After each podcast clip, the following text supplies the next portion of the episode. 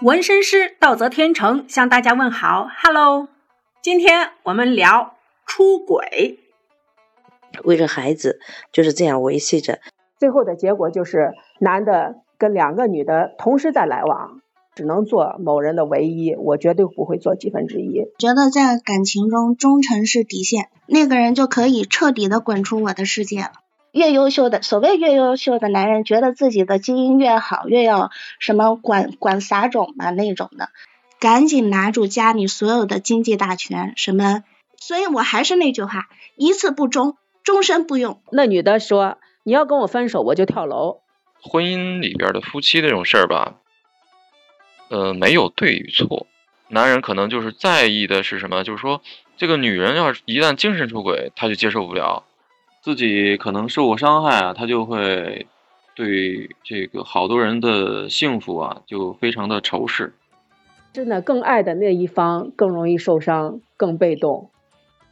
就是不要把什么小三儿啊，或者是猫猫狗狗的往家带。他说那不行，那我的孩子为什么？对呀，为什么不让我联系？我有这个权利啊。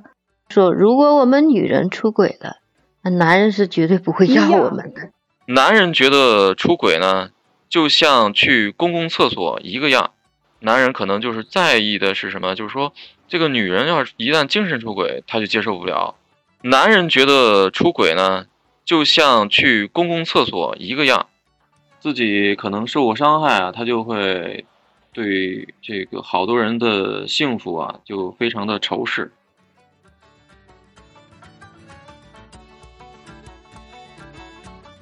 你好，Hello，Hello，你好，Hello，好，你好啊，欢迎你，欢迎你，哎，谢谢。哎呀，你咳嗽呢，多喝点水。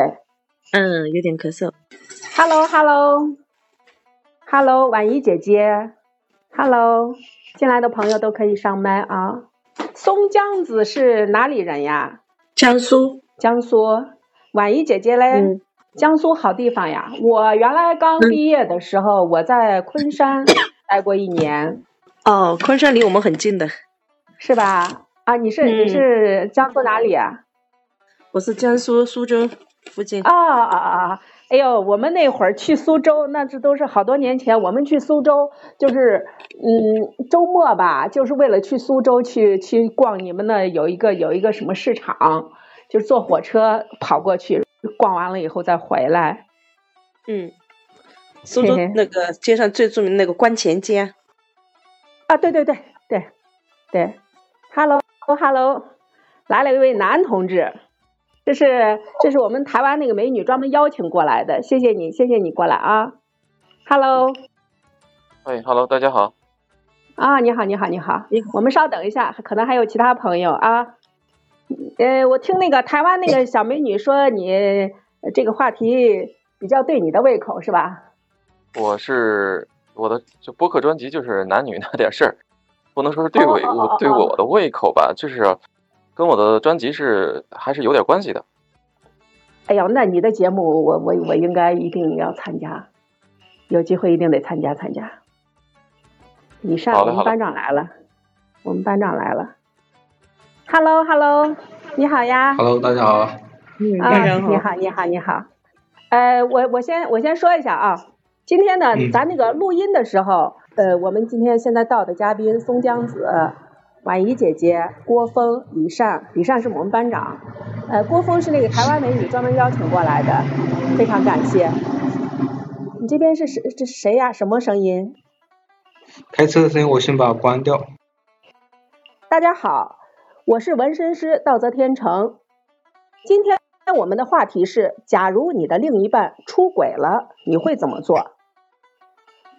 可以说情路上分分合合，坎坎坷坷。当你的另一半有了新欢后，你会怎么做？我呢，平常听周围的朋友，有时会听到他们谈到类似的问题，在问题的处理上不尽相同。你也许正经历幸福的爱情，也许拥有一个美满的婚姻，但是你有没有想过，当你面对假设中的这个煎熬时？你会怎么做？有的呢，讲一下你的故事；没有的，聊一聊你的想法。想过的，说一下你的心路历程，没有想过的，想一下，听一听，你会怎么做？畅所欲言，一起来聊一聊这个话题呢？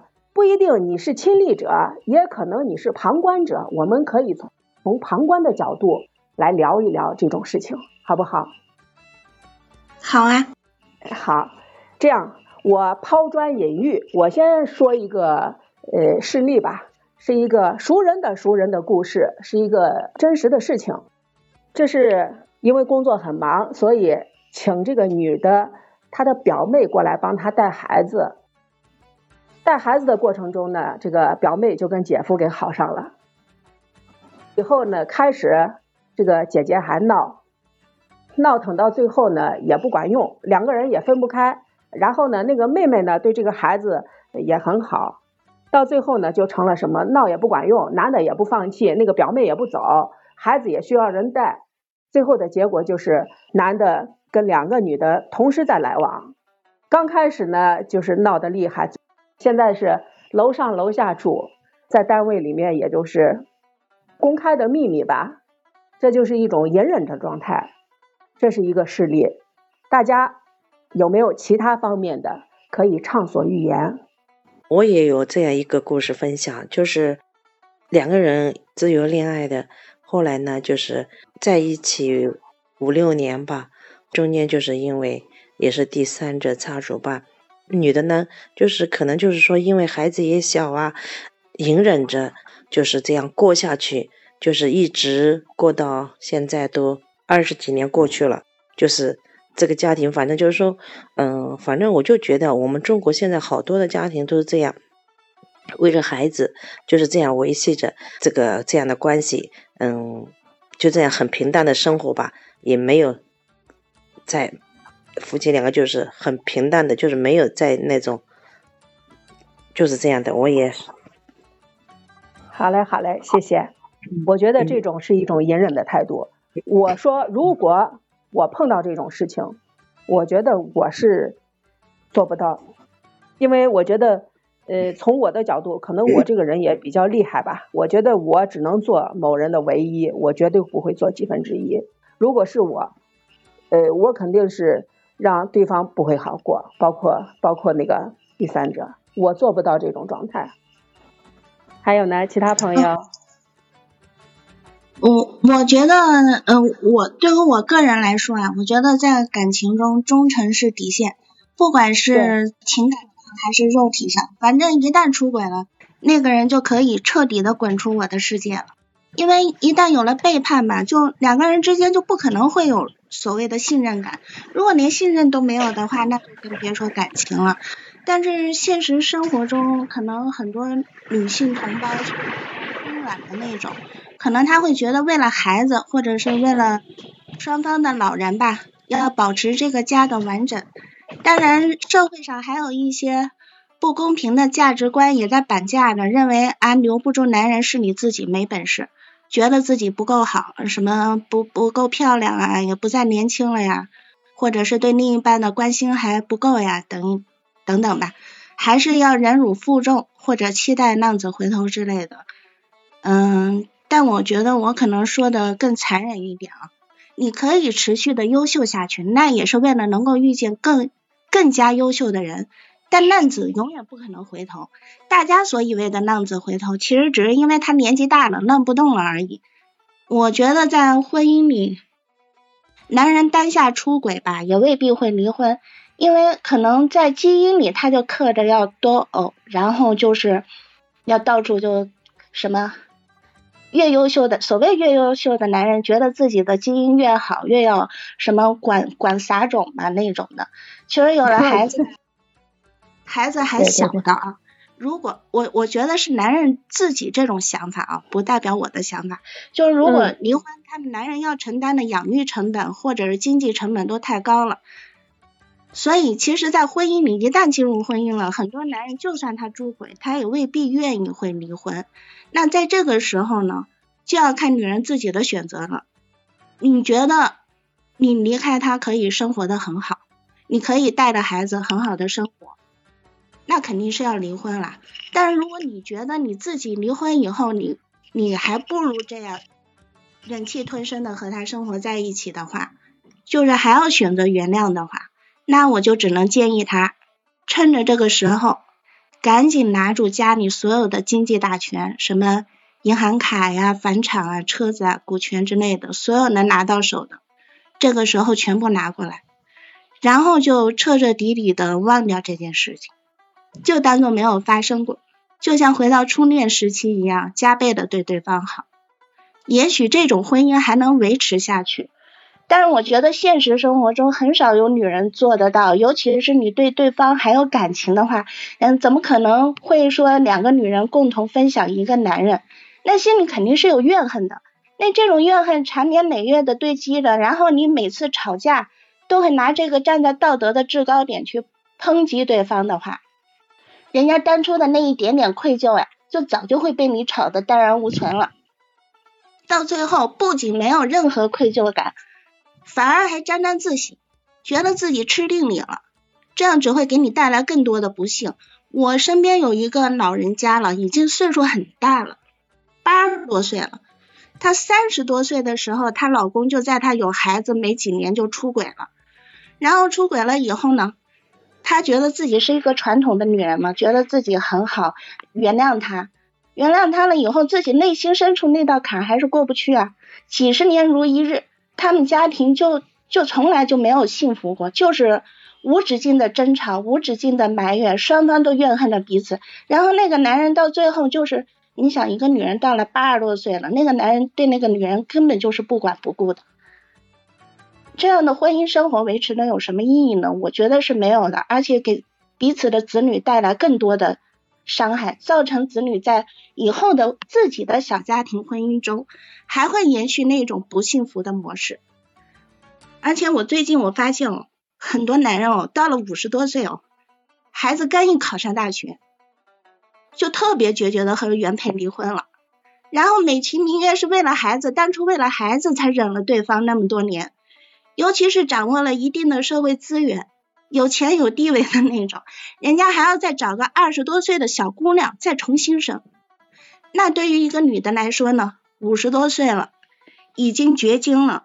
咱不说能不能再找的问题啊，就是你这个时候怎么再去面对失婚的自己，会不会觉得更凄凉？你想着要过一辈子的那个男人，你当初原谅他。然后等到他榨干了你所有的生育价值，等到孩子十八岁连生活费都不用再给你的时候，他就可以那么绝情的离开。有良心的男人可能还多多少少会分你一些财产，有的男人可能早就已经把财产都转移掉了，能让你知道的就只有负债而已。那这个时候要怎么办？所以我还是那句话，一次不忠，终身不用。没有任何人、任何事情或者别人的什么所谓的。观点也好，重要的过你自己的幸福啊！我就说到这儿。谢谢谢谢谢谢婉怡姐姐，我觉得我同意你的观点。女人首先要做到在经济上、在心理上独立，我不去依赖什么人，这样的话我才能做到像你说决绝。我不指望你，我有我的钱，对不对？对。但是呢，很多人很被动。我在这儿又想起了我一个我一个同学吧，她的老公呢，可以说从她刚认识开始就频繁的出轨，可以说说不好听一点叫狗改不了吃屎。他们刚认识的时候，那个男的没有谈过恋爱，他自己呢是跟人谈过，但是那个男孩他之前的那个男的是得骨癌死了，但是两个人已经谈婚论嫁了，这样呢，那男的就觉得你亏欠了我，因为你跟别人好过。这样的话，他出轨的时候，他每一次他都理由，他说我没有你，我跟你的时候你不是处女，可能男人都有处女情节，所以每一次背叛他的时候理所应当。有一次，他是找了一个徐州的一个坐台小姐，跟那女的好了以后，全村的人都知道了，就他不知道。等到他知道的时候。他要求他男的跟他分手，男的也同意了。去跟那女的分手的时候，那男的给那女的在外面租的房子，当时提出分手，那女的说：“你要跟我分手，我就跳楼。”男的说：“你你跳试试。”结果女的以为男的肯定会拉她，男的以为女的就不敢跳。那个女的第三者从三楼跳下去了，跳下去了以后摔摔成了那个盆骨粉碎性骨折，他们家给人家看病，看完病了以后就说那女的回老家了，回了老家了，然后呢又再也不来了，这他就把这事儿就过去了。但是，一年以后，那个女的生了她老公的孩子，她给人家生了一儿一女，那个女的又生了一个儿子。这时候，她跟家里闹离婚的时候，你知道她公公说她啥？她公公说。你现在闹啥闹？人家娃都生了，你现在闹，我前脚送出一个穿红衣服的，后脚我们就能娶回来一个穿绿衣服的。他可傻了呀，他把家里的存折呀，呃，包括所有的呃东西拿去交给他婆婆，他说他出轨了，我不过了，我走呀。我们当时听到以后，大家都在骂他，他过来痛哭流涕的说，我不要他，我啥都不要，我把那存折啥都交给他了，让他妈给他管去。最傻的一种做法，也是隐忍，但是还算有点志气。我走呀，其他朋友呢？Hello，嗯，咱们聊天群里的男性同胞可以发表一下什么见解吗？对呀，对呀，郭峰，郭峰，你是专家嘛？你不是就组织这一类的节目的嘛？你听到的肯定比我们多。啊，对，其实每个人都有自己的选择，呃，这婚姻里边的夫妻这种事儿吧，呃，没有对与错，只有你自己的选择才是最正确的。有的人你看，就选择在一起，把这个生活继续下去；有的人呢，可能就选择离婚了，对吧？每个人的选择不一样，他每个人的出发点也不一样。你看，比如你看。呃，我认识有些，呃，比如像企业家的媳妇儿，知道企业家出轨了，但是也没有离婚，对吧？只是告诫男人，对吧？你不要做的太过了，就是不要把什么小三儿啊，或者是猫猫狗狗的往家带，然后注意影响，别给这个孩子带来好的，就是这个坏的一些不好的影响。就是注意一些，就是注意不要是吧，影响到家庭这种和谐。但也有的人呢，就是知道对方出轨以后，可能就立马的就离婚了，就是特别干脆。有的呢就比较有心计一些，就是直接采取一些什么留证据啊，然后很好的去保护自己，然后在离婚中会争得更好的。就是相关的利益吧，比如像房子呀、存款呀，对吧？把好多东西都争取到自己的手里。每个人的他需求不一样，你看，有的人他就会离婚，有的他就会呃继续隐忍下去。呃，有的人可能就可能就是男的可能会觉得自己做错了，可能他就改了，但也有可能会不改，对吧？这都是因人而异的。也有就是说，因为这个对吧？男男人嘛，因为。狐朋狗友也很多，难免的会有一些这种是吧失呃失足什么的，对吧？他只要能够就是说 重视这个家庭，能够回归家庭，改正错误，也不是说没有这种啊是可以回归的这种可能，对吧？主要还是看就是夫妻两个人怎么去选择，就是说这个出轨吧，它也是有分这个。肉体出轨还有精神出轨，对吧？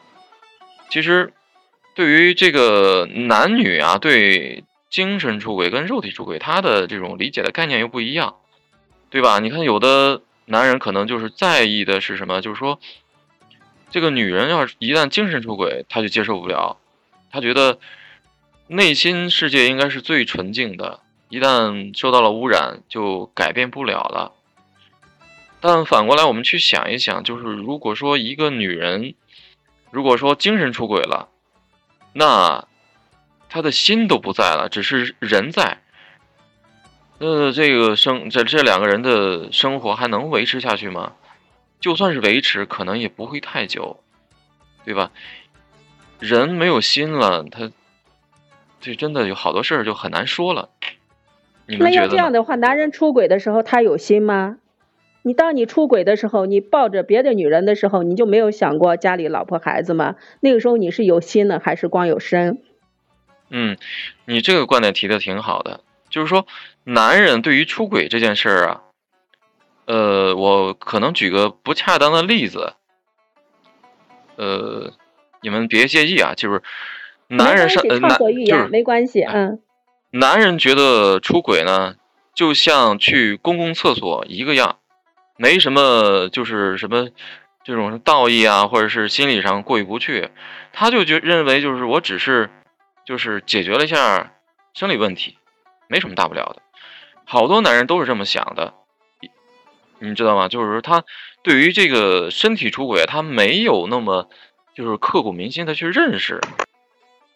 这可能就是男人跟女人的区别。女人的出轨，女人很多时候是。呃，比如说爱一个人，他首先从心理上对这个人是很倾心、很依赖。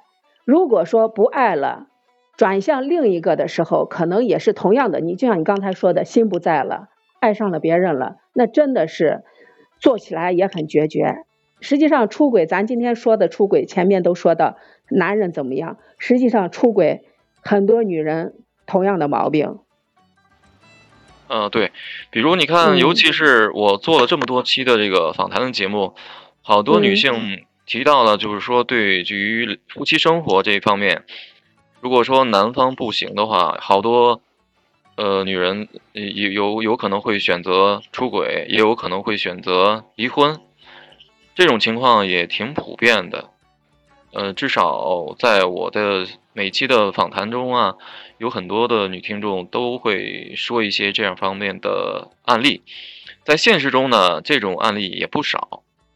因为现在人们对于两性关系啊看得比较开一些，比较开放嘛，不像原来的时候，呃，谈性色变，对吧？对对。那我想请问一下，就是说，如果说女性精神出轨，她是？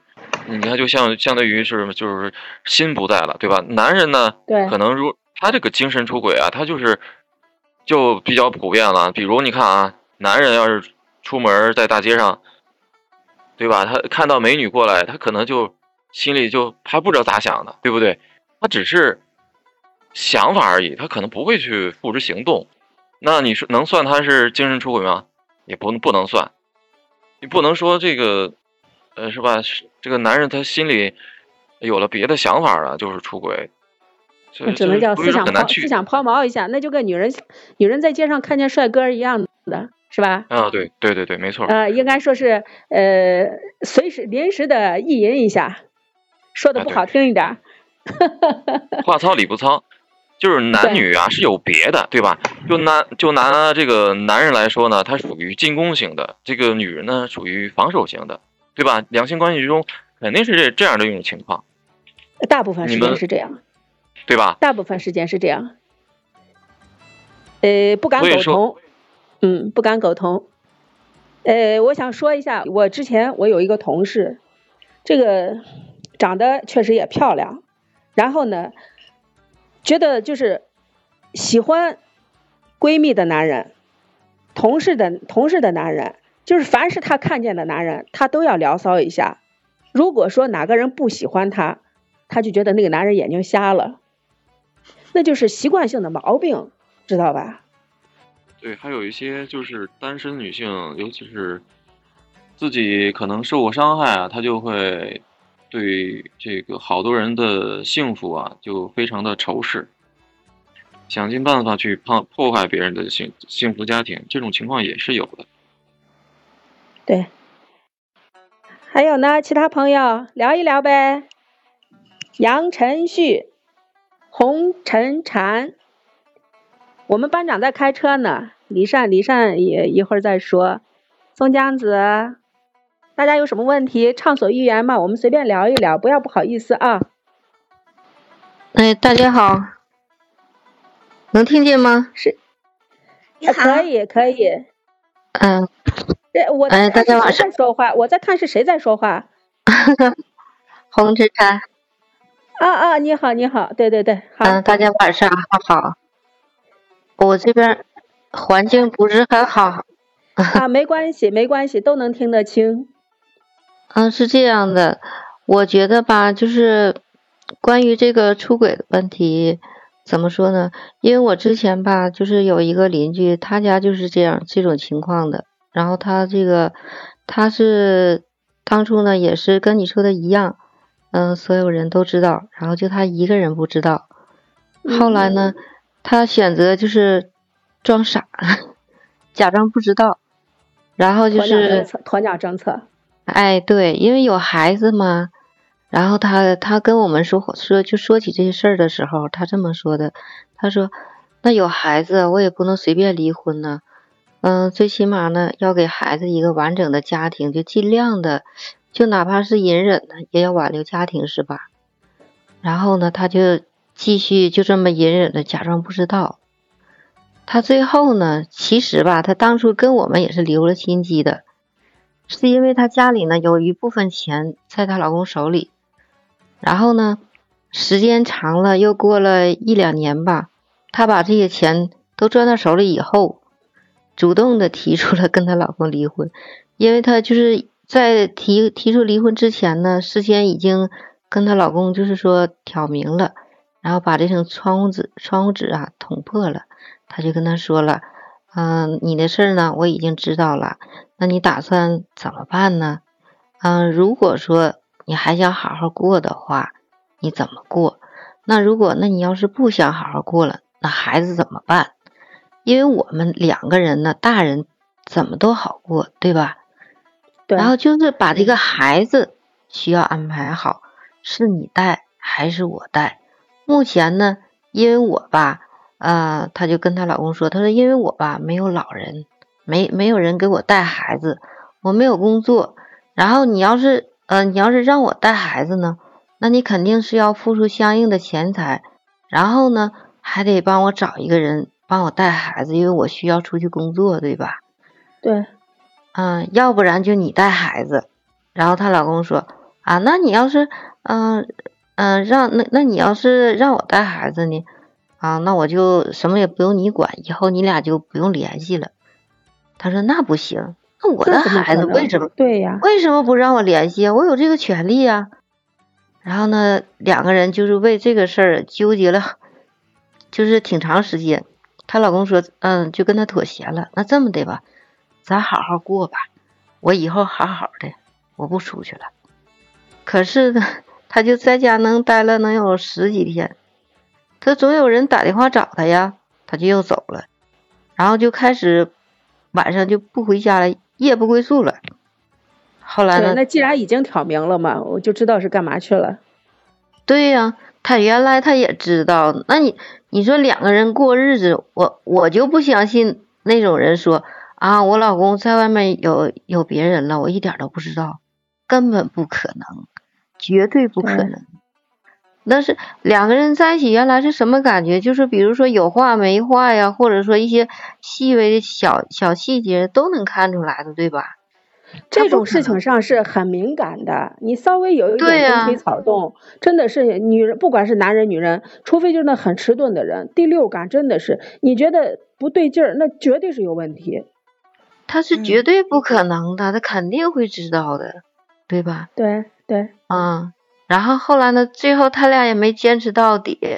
嗯，我这个我这个邻居他就跟我说了，他说的啊，我实在坚持不下去了，我不能再给他机会，我我继续给他机会，就是等于给他机会伤害我，就多伤害我一次，那就不如算了吧，就离了吧。女人在这种情况下太委屈自己了。我觉得男人犯什么错误，钱上的事儿。呃，哪怕是你去赌博，哪怕你去亏多大的窟窿，我都能接受。但是如果说在这方面，我觉得我是有洁癖的。对呀。我觉得你动过别人的手，你再来动我，我就一个字脏。嗯。肯定是受不了。嗯。你就你就不用说你有洁癖，那就反过来说，如果我们女人出轨了。